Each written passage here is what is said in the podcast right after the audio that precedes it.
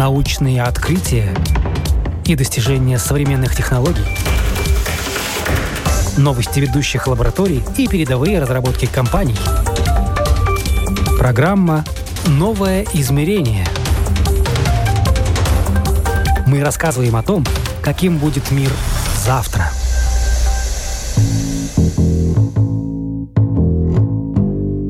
VR и AR, а именно так называют эти технологии, изменят все, к чему мы привыкли. Цифровая эпоха создала все условия, чтобы технологии пришли в самые разные сферы нашей жизни, в том числе и в образование. Виртуальная и дополненная реальность в образовании – это уже наше настоящее, и за этим, судя по всему, будущее. Но возможности таких технологий пока не используются по максимуму, и пока можно только гадать, как они изменят процесс обучения. Это программа «Новое измерение». Меня зовут Яна Ермакова. И сегодня говорим о том, почему интереснее один раз увидеть, чем сто раз прочитать или услышать. Наша сегодняшняя собеседница – аналитик Центра трансформации образования Лидия Ятлук. Уже несколько лет она помогает школам, университетам и другим образовательным учреждениям оборудовать классы по последнему слову техники. Сейчас рынок активно осваивает виртуальную и дополненную реальность. С дополненной реальностью проще. Она есть в нашем телефоне или планшете. А вот с виртуальной знакомы не все. Тут нужны дорогостоящий шлем или очки. Что же из этих технологий с большей степенью вероятности впитает в себя сфера образования? Ну а вот эти два формата виртуальной реальности дополнены, они как-то рядышком тоже могут параллельно использоваться в учебном процессе, или все-таки у какой-то из них больше шансов э, закрепиться в образовании? Все-таки э, дополненная реальность немножечко проигрывает виртуальной реальности, потому что вынуждает либо как-то сложным образом проектировать инфраструктуру вокруг себя с какими-то штативами для поддержки телефонов, с какими-то э, очень сложными конфигурациями рабочего пространства, э, или это постоянно занимает одну руку, что усложняет э, какую-то экспериментальную работу. И в этом смысле пока дополненная реальность остается больше в области неформального образования э, и все-таки больше эксплуатирует э, такой вау-эффект, чем реальные образовательные какие-то эффекты.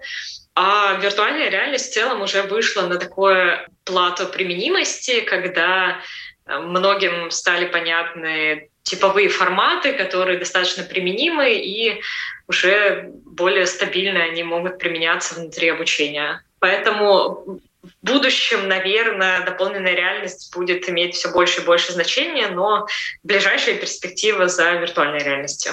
А в принципе, как будут VR и AR развиваться? Чего стоит ждать? Вроде бы технологии получили широкое распространение, но все еще достаточно дорогие, чтобы стать массовыми. Станет ли виртуальная реальность повседневным инструментом в образовании? Вот я к чему по миру э, устройства виртуальной реальности все-таки стали достаточно дешевыми. Ну вот довольно частое мнение э, после перехода на гибридные форматы обучения и на удаленку в период пандемии это то, что личное обучение, обучение лицом к лицу начнет больше цениться, э, индивидуальное, а виртуальная реальность займет такую среднюю нишу э, качественного, э, очень системного обучения, но при этом не слишком высокого по ценнику, не элитного обучения. И мне кажется, вот постепенно VR будет идти в ту сторону, когда значительное число региональных отраслевых университетов будет оборудовано технологиями виртуальной реальности, которые позволят э, отработать базовые там химические, инженерные дисциплины, э, но там не привлекая самых звездных педагогов.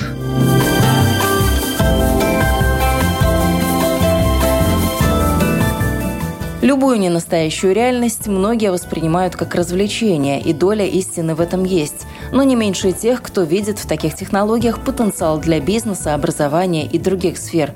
Так что начнем с примеров, как такие технологии применяют на практике. Лидия рассказывает о трех проектах. Все они действующие. Один из самых интересных – виртуальный геологический полигон. Приложение используется для подготовки к практике студентов по специальностям геологии, технологии геологической разведки и так далее. История в чем? А, во-первых, студенты не всегда и раньше были готовы к э, полевой работе. Первые дни уходили на какую-то адаптацию, на попытку разобраться, что же на самом деле делать. Вроде бы они даже давали экзамен, но все равно не до конца понятно, что, что же все-таки надо делать.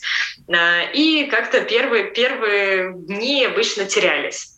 И было принято решение некоторые базовые вещи, э, базовые принципы ориентации, отбора проб и э, учебного передвижения по маршруту наблюдения перенести в виртуальную реальность для того, чтобы до выезда на реальную практику они посмотрели на то, как выглядит полигон, разобрались в том, что нужно делать, какие основные процессы, э, какие точки важны, а какие нет, и там, э, как лучше отбирать пробы. После такой тренировки э, студенты выезжают уже более подготовленными, более понимающими поставленные задачи на сам полигон и достаточно эффективно проводят практику, поэтому вот это вот сокращенное время, тем не менее, становится очень плотным, очень эффективным, и практика компактно, хорошо отрабатывается. Следующий пример из области физики. В виртуальную реальность перенесли настольную игру по типу морского боя, которая позволяет изучать строение атома. Orbital Battleship была перенесена в виртуальную реальность прежде всего для погружения и для создания такой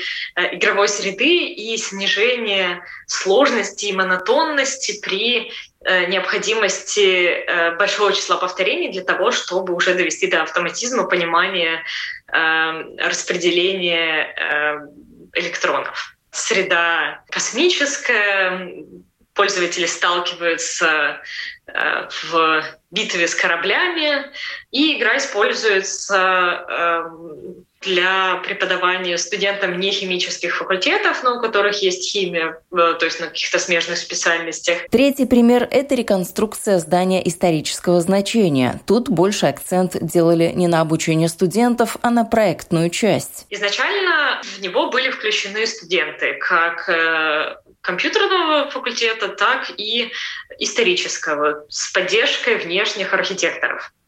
Э, была поставлена цель реконструировать в три периода времени, триангулировать данные по разным документам. Как раз э, реализация этой виртуальной реальности позволила наилучшим образом понять, какие существуют противоречия в некоторых из исторических документов, когда э, в один период прилегающая территория описывалась совершенно разным образом, и эти разночтения тоже отражены внутри приложения. И э, был сформирован проект, в котором э, существует и виртуальная реконструкция, поясняющие материалы к ней, и возможность э, для других университетов, для других исследователей скачать отдельные элементы, архив моделей и сопроводительные материалы. В данном случае студенты-историки уже э, участвовали в проекте э, реализации, и для них э, это была э, не просто какая-то мелкая работа, э, которая могла бы вылиться в публикацию по там, раскопке особенностей э, покраски или особенностей организации обеденных залов, а проект, в котором результаты их работы действительно были на лицо, э, визуализированы, и можно было э, выносить э, на дискуссию с другими коллегами по достоверности реализации и по как раз разночтениям разных источников. А вот еще один пример его на том, как новшество можно использовать для нужд ботаники. Во-первых, есть технология смежная для дополненной реальности — это технология распознавания изображений. Самый простой способ их потестировать — это зайти в э, Google поисковик на телефоне и перейти в раздел распознавания изображений. И тут это первая часть сценария, когда вы можете изучить э, какие-то растения, скажем, вокруг вашего дома, в лесу, э, на полигоне, где проходят студенты практику, и собрать информацию. Затем э, можно использовать э, вот эти вот собранные объекты для того, чтобы в формате 360 э, собрать экскурсию, которая может быть или отчетной, или просто таким средством для запоминания. Э, и, наконец, дополненная реальность может использоваться для понимания какого-то растения в натуральную величину и на микроуровне. Вот в частности э, в Modum Lab э, у нас была такая разработка по AR-лабораторным, когда можно было рассматривать э, препараты не с помощью микроскопа, а с помощью мобильного телефона. И, соответственно, мы рассматривали вот какие-то листочки, какие-то препараты на экране или на бумажках, а в дополненной реальности уже видели это как под микроскопом под некоторым увеличением.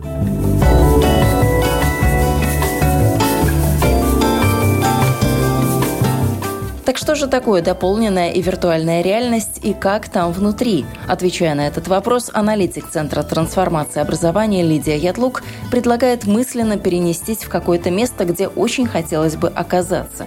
Почувствовать звуки, запахи, увидеть, что окружает и полностью погрузиться в свои ощущения. Такой же эффект присутствия дает виртуальная реальность.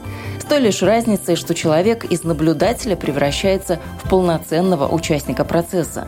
Может совершать любые действия, взаимодействовать с предметами и цифровыми персонажами. От наших действий зависит то, что будет происходить в этом виртуальном мире. Мы оказываемся действительно включены в этот э, бесконечно захватывающий нарратив. Это то, чем э, прекрасна виртуальная реальность, во многом э, почему она оказывается значимой и для обучения. В целом, э, виртуальную и дополненную реальность называют вместе иммерсивными технологиями, то есть некоторыми технологиями, которые обеспечивают погружение пользователя в процесс в процесс, в объемную визуализацию, в какой-то э, нарратив и так или иначе вовлекает его и стягивает довольно большой процент внимания. То, что это внимание действительно легко стягивается прекрасно можно буквально на первых экспериментах проверить. Э, когда-то, когда я начинала заниматься VR, мы проводили исследование одного из наших тренажеров, э, где был закадровый голос, который что-то подсказывал, иногда шутил.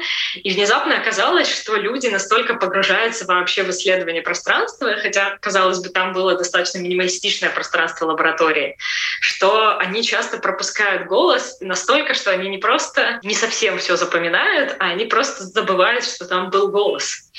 А, так что э, это настолько насыщенная среда, что даже в некотором роде пересыщенная. В виртуальной реальности есть не только присутствие, но и множество других сценариев, например, изоляция. Это свойство для обучения очень полезно, хотя о нем не часто говорят, когда речь заходит о возможностях виртуальной реальности. Это возможность э, на какое-то время изолировать человека от внешних раздражителей, будь то одноклассники или э, собственный телефон, и сконцентрировать его внимание на отдельных процессах. Это очень хорошо используется за рубежом для а, обучения детей с СДВГ, но, э, собственно, может применяться и внутри э, педагогического проекта, когда необходимо дозировать период, когда дети изолированы друг от друга и глубоко погружаются в задачу, и период, когда они коммуницируют между собой с учителем и уже разбирают какие-то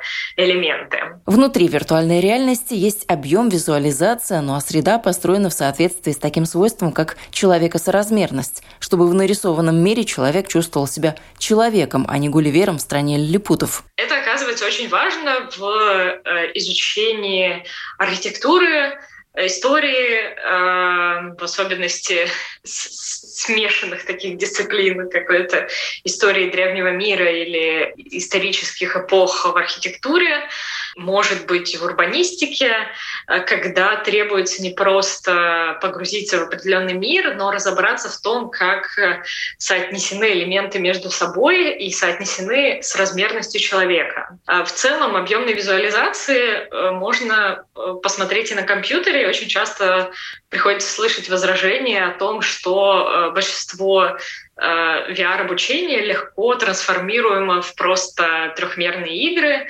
или в какие-то модели для э, интерактивных досок или панелей. Так вот, человек, человекоразмерность — это как раз то, что мы никак не можем схватить внутри э, компьютерных симуляций. Там мы можем, додумывая, предполагать, как это примерно э, относительно человека, относительно модельки человека, которая там помещена, но это сильно отличается от субъективного ощущения, и ряд исследований э, Visual Studies, в частности, прекрасное исследование было проведено в Австралии, когда изучали пространство больницы, э, выяснилось, что в отличие от фотографий, люди в виртуальной реальности действительно лучше понимают целостность пространства, э, связь отдельных элементов между собой и соразмерность этого пространства человеку. Они могут оценить, насколько они будут комфортно чувствовать себя в этом большом холле или насколько комната кажется маленькой или умеренной. В общем, как-то как оценить это относительно субъективного ощущения. А еще человеку, нырнувшему в виртуальную реальность, кажется, что время там течет иначе. И не кажется, все действительно так. Этому есть простое объяснение. Когда чем-то по-настоящему сильно увлечен, не замечаешь, сколько прошло времени. Сокращение субъективного времени, а именно так называется этот феномен, в сфере образования только на руку. Люди, которые находятся в виртуальной реальности, ощущают, что время проходит э, меньше, что все достаточно сжато, и это при том, что на самом деле эта среда для них супер насыщенная. Э, таким образом, мы можем сделать достаточно насыщенную, погружающую среду, пространство со множеством каких-то элементов э, и при этом э, не перегрузить человека по ощущению, не вызвать у него ощущение такой скуки и затянутости. По сравнению с виртуальной реальностью, э, у дополненной реальности есть некоторые и плюсы, и минусы. А, я бы отнесла к минусам то, что э, дополненная реальность гораздо менее погружающая. Мы не вырываемся из контекста реального мира. Э, в общем-то, объемные визуализации оказываются достаточно близки к тому, как мы бы э, с ними взаимодействовали на интерактивной панели. Но очень интересная возможность — это то, что дополненную реальность можно организовывать кооперативно. На основе дополненной реальности довольно много создается э, игр развивающих, правда, пока прежде всего для школьного обучения и для дошкольников. Здесь э, дополненная реальность позволяет, с одной стороны, не э, полностью не погружать полностью человека в какую-то среду, не отрывать его и участвовать разным агентам. Может присоединиться мама к этому обучению, дети могут учиться вместе. Итак, есть две технологии. Обе они погружают, внутри можно что-то делать, и это максимально приближено к условиям реальности. Для сферы образования тут возникает главный вопрос, как же найти применение этим возможностям. Чему учить, как учить и как сделать так, чтобы это давало результат. Самая популярная э, концепция это бихевиоризм, э, просто, грубо говоря, наускать человека на то, чтобы он э, выполнял правильно одни и те же алгоритмы. Однако, вот как показывает метаисследование э, по уже опубликованным статьям, все-таки наиболее часто из называемых теорий внутри разработанных приложений — это обучение на опыте. И внутри симуляции, которая является наиболее частым жанром э, виртуальной реальности, мы каждый раз отслеживаем что делает человек, какую обратную связь ему дать, как подкорректировать его поведение, как продемонстрировать ему, как делать верно, и затем обратно вернуть э, на дальнейшее повторение. Здесь Лидия Етлук приводит данное исследование. Оно рассказывает, как создавалось тактико-ориентированное обучение. В статье дается и несколько примеров, как строилось обучение навыкам бизнес-презентации или, например, обучение педагогики. Студентка помещается в среду класса. Это интерактивный э, класс, который реагирует на разное действие учителя, на манеру говорить, на содержание урока на манеру отвечать на провокации. И э, в таком интерактивном классе можно отработать свой подготовленный урок. Э, то есть э, нет заданной темы, о чем нужно провести урок. Это вот такой, по сути, тренажер э, выступлений и взаимодействия с классом, э, где можно обкатать какую-то свою тему. И здесь э, как раз в основе лежала идея среды, которая сама по себе позволяет обучаться отдельным навыкам, работе со стрессовыми ситуациями, переговорам с классом, э, действиям в условиях провокации и решению проблем. Какие же существуют виды VR-приложений? Например, виртуальная история. Она может выглядеть как видео 360, и если это пассивная история, то такое видео человек смотрит как, например, обычный фильм.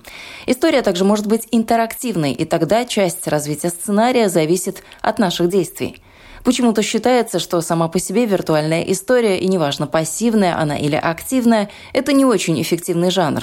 Лидия объясняет, почему. Ну, как-то последние годы считается, что это не слишком интерактивно, не слишком весело и, наверное, не очень подходит детям. Но э, я позволяю себе не согласиться, и я так, в общем, настойчиво с этим не соглашаюсь. Э, во-первых, э, достаточно много исследований насчет э, эффективности использования этих виртуальных историй для развития эмпатии и эмоционального интеллекта. Э, и потом они достаточно хорошо включаются в процесс урока, и в отличие от всех других вариантов, они требуют меньше всего адаптации и меньше всего обучения от педагога и от учеников, э, что в целом достаточно удобно. Ну и кроме того, их можно использовать на самых простейших VR-устройствах. Среди разновидностей виртуальных историй есть и довольно сильная по степени погружения и воздействия, эмпатичная. Возможности такой виртуальной технологии хорошо отображает симуляция британского общества аутизма – один из кейсов максимально приближенно к реальности помогает понять ощущение ребенка с проблемами, который потерялся в торговом центре. Эмпатическая она, поскольку мы погружаемся в тело другого человека, мы видим всю историю не, как, не со стороны, как, будучи наблюдателем, как мы смотрим любой фильм, а от первого лица. Мы э, часто даже вот в таких кейсах, как э, переживания аутизма, мы слышим дыхание этого человека, мы видим какие-то э, визуальные искажения, и в данном, в данном случае мы как бы полностью погружаемся в то, насколько ребенку непонятно, насколько ему страшно и как в действительности он может переживать абсолютно простую бытовую ситуацию. Это достаточно хороший инструмент для того, чтобы познакомить э, студентов или учеников э, с непонятной, непривычной средой, показать позицию другого и показать, как одни и те же практики по-разному работают в нашей среде и в другой среде, насколько они получают переосмысление там, в другой культуре культуре или э, для людей в другом состоянии. Э, в первую очередь это прекрасный инструмент для студентов э, социально-гуманитарных дисциплин, это внедряется в первую очередь, конечно, в социальную работу, как можно догадаться из кейса. Но это хорошо достаточно может работать и для социологов, антропологов, исследователей, связанных с этим направлением, для того, чтобы уже на первых курсах погружать студентов в эмпирику.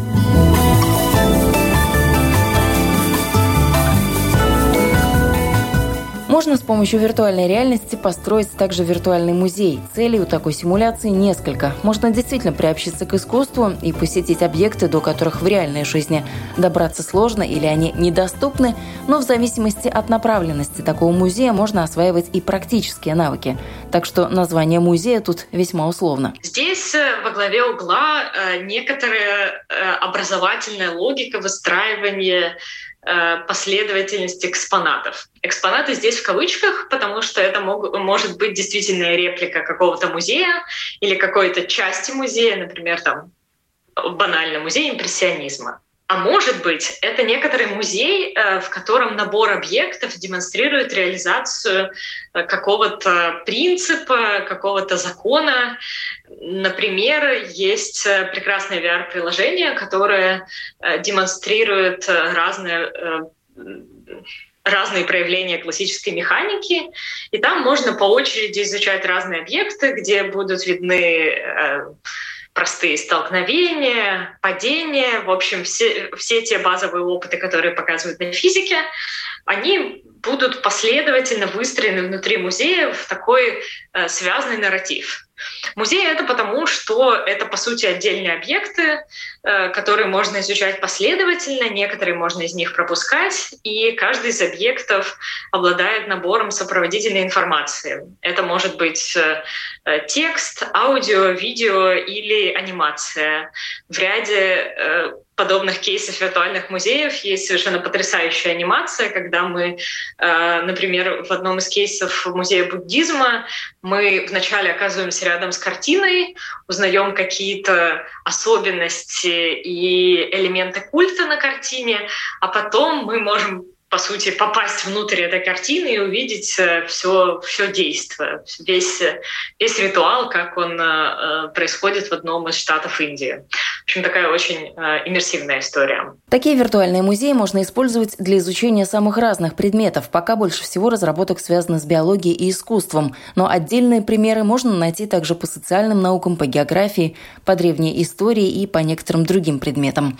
Например, если говорить о физике, то ранее Лидия привела пример с изучением в виртуальном музее механики. Похожие симуляции есть и в электродинамике, ну а также в других разделах. Следующий вид VR-приложения – это интерактивная визуализация. Эти приложения вышли даже не из образования, а из приложений для исследований. В частности, несколько статей э, по э, темам интерактивной визуализации виртуальной реальности вышли в Nature Tools э, рассказывая о том, как объемные микроснимки или набор микроснимков в динамике во времени могут быть оцифрованы и э, продемонстрированы в виртуальной реальности для того, чтобы какой-то феномен становился яснее, чем его рассматривать на плоскости. Можно изучать э, объекты в объеме, в разрезе и в научной точности. Чаще всего такие приложения используются в биологии, в генетике, в химии, когда требуется достаточно детальное понимание э, пространственной конфигурации. Продолжая тему исследований, в виртуальную среду можно перенести также лабораторную работу, однако работа работе рознь, делает акцент Лидия. Лабораторная работа в условиях виртуальной реальности – это всегда своего рода тренажер по относительно линейному сценарию. В качестве примера Лидия приводит приложение по химии. Это такое простое приложение по базовой химии, которое может быть использовано в школе, колледже или на первых курсах э, университета э, непрофильных э, специальностей в котором проходятся все основные опыты, и при всякой ошибке дается обратная связь, и пользователи возвращают на предыдущий шаг. Такие тренажеры могут быть как смоделированные, так и в формате видео 360. Чаще всего они используются для обучения достаточно строгим алгоритмам, как, э, как проводить ту или иную реакцию, как можно действовать в лаборатории, как нельзя, какие существуют правила взаимодействия с теми или иными предметами. Э, вообще аналоги такой лабораторной работы очень условно часто используется в корпоративном обучении, когда необходимо вышкалить сотрудников до автоматизма по какой-то теме, например, по какому-нибудь стандарту взаимодействия с клиентами. А, в данном случае это полностью иммерсивная среда, но очень э, мало интерактивный сценарий в плане того, что очень мало есть возможностей для э, вариации действий, и по сути мы постоянно пытаемся э, заставить человека очень четко, очень последовательно действовать э, в той конве, которую мы ему предлагаем. Тут можно подумать, что заучивание чего-то до автоматизма носит скорее негативный характер. Однако у каждой медали две стороны. Некоторые базовые правила действительно нужно зазубрить. Важно это, например, в вопросах безопасности. Более сложный вариант — это симуляция. Э, симуляции, в отличие от э, лабораторных работ, уже не ограничены одним конкретным сценарием. То есть э, там есть какой-то э, базовый нарратив, базовая ситуация, например, в школе пожар, вам нужно эвакуироваться из школы. Или произошло нападение в университете, что нужно делать? Э, здесь, в принципе, уже э, появляется э, некоторый набор различных действий, хотя канва ситуации и определена. Такие симуляции могут применяться очень по широкому спектру различных направлений. Это и навыки, которые требуют каких-то, какой-то вариативной способности решения проблемы. Это и действия в стрессовых ситуациях, и различные э, разветвленные сложные алгоритмы действия, и вот, в частности, существует такой пример, как публичное выступление. В таком приложении ученик сам загружает свою презентацию, э, ту, которую он подготовил к э, желанной конференции или какому-то питчу, выступлению, защите.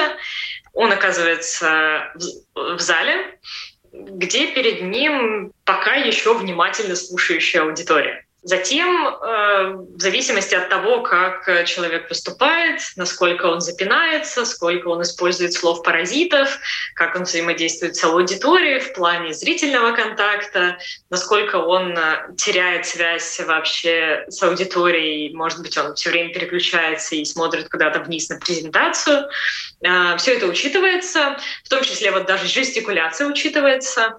И затем зал меняет уже свое поведение В зависимости от того, как человек ведет себя, зал может начать с интересом посматривать, э, никак не изменить свое поведение, скучать, ругаться. Э, на более сложных э, уровнях возможна настройка отвлекающих факторов, когда уже в зале еще что-нибудь начинает хлопать, у кого-то звонит телефон, и при этом необходимо не сбиться и продолжать свое публичное выступление. Подобный тренажер Лидия вместе с коллегами испытывала в одном из исследований, и оказалось, что тренировка в виртуальной реальности намного эффективнее, чем просто стоять перед зеркалом, представлять аудиторию и что-то рассказывать самому себе. Среди симуляций есть и так называемые серьезные игры. Их особенность в том, что виртуальный мир внутри такой симуляции не похож на нашу реальность. Это может быть какой-нибудь исторический период или совсем что-то вымышленное. Но суть симуляции от этого не меняется. Человеку предстоит отработать реальные навыки. Лидия приводит в пример игру для руководителей. Называется она «Марсианская миссия» и помогает отрабатывать менеджерские навыки, действия в условиях неопределенности и ограниченных ресурсов. Здесь же есть варианты стрессовых переговоров и так далее. Вот это все обучение, оно выстроено в такой конве традиционной escape room, выберись из комнаты. Вот э, примерно в таком варианте это все сделано в виртуальной реальности, но э, с целью отработки гибких навыков руководителя.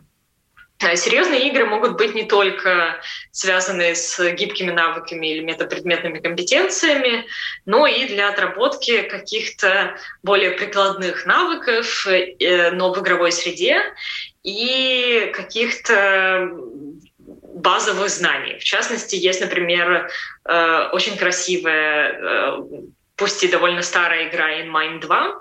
Там студенты, пользователи попадают в мозг и изучают его строение, изучают, как действуют нейроны, как действуют нейромедиаторы. И здесь главным оказывается не получение какого-то навыка. По, по сути, из навыков там навык летание в игре на летательном аппарате, а получение знаний и понимание некоторых абстрактных концепций и строение э, невидимых глазу процессов. В игровой форме в целом уже э, для многих это не секрет, очень много исследований о том, что в игровой форме достаточно хорошо перекладываются разные базовые знания и возможности соотнесения одного объекта с другим. Вот, э, собственно, это используется для проектирования серьезных игр. Ну и совсем действенный способ выучить, запомнить и использовать – это песочница. В детство впадать для этого не нужно. В виртуальной песочнице все по-взрослому. Такой формат хорошо себя показал в реальной жизни и не отстает по эффективности также и в виртуальной среде. Это песочница в виртуальной реальности, которая очень похожа на то, что мы могли бы делать в обычной, самой тривиальной э, дворовой песочнице. Это некоторое пространство с набором объектов, не песком, но набором объектов, которые существуют по, по некоторым принципам, с которыми мы можем делать, по сути, все, что угодно в рамках этих принципов. Это может быть набор, э, набор атомов, как в случае с Electrostatic Playground. Это может быть э, набор деталей для роботов, может быть э, набор разных э, атомов, элементов, э, с которыми можно проводить химические реакции. В общем, это абсолютно свободная среда, в которой можно всяческие сценарии вырабатывать, и педагог может придумать заранее сценарий, по которому должен идти ученик, и ученики могут просто относительно свободно экспериментировать, находясь в этой среде, играя, пытаясь понять, э, как разные принципы и разные действия связаны между собой. Возможности виртуальной реальности, как мы сегодня поняли, безграничные, но проблема в том, насколько каждому индивидуально подходит такой вид обучения. Если человек страдает укачиванием, виртуальная реальность, скорее всего, не для него. Увы, этот недостаток технологии пока устранить не удалось. Но над этим работают. Вы слушали программу «Новое измерение». Я, Яна Ермакова, на этом прощаюсь. До новых встреч в эфире.